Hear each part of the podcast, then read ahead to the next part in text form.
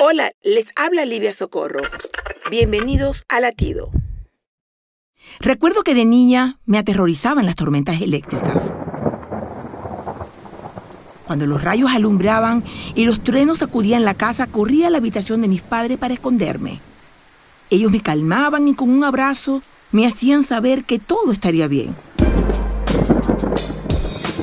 Estar con mis padres no hacía que la tormenta se fuera, pero ciertamente me daba una sensación de paz.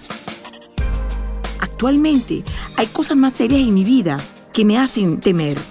En esos momentos corro y me refugio a mi Padre Celestial, pues el estar en su presencia me ayuda a calmar los temores de las tormentas que me acechan y llena mi alma de paz. ¿Y tú? ¿En quién te refugias durante la tormenta? Latido les llega a través del ejército de salvación.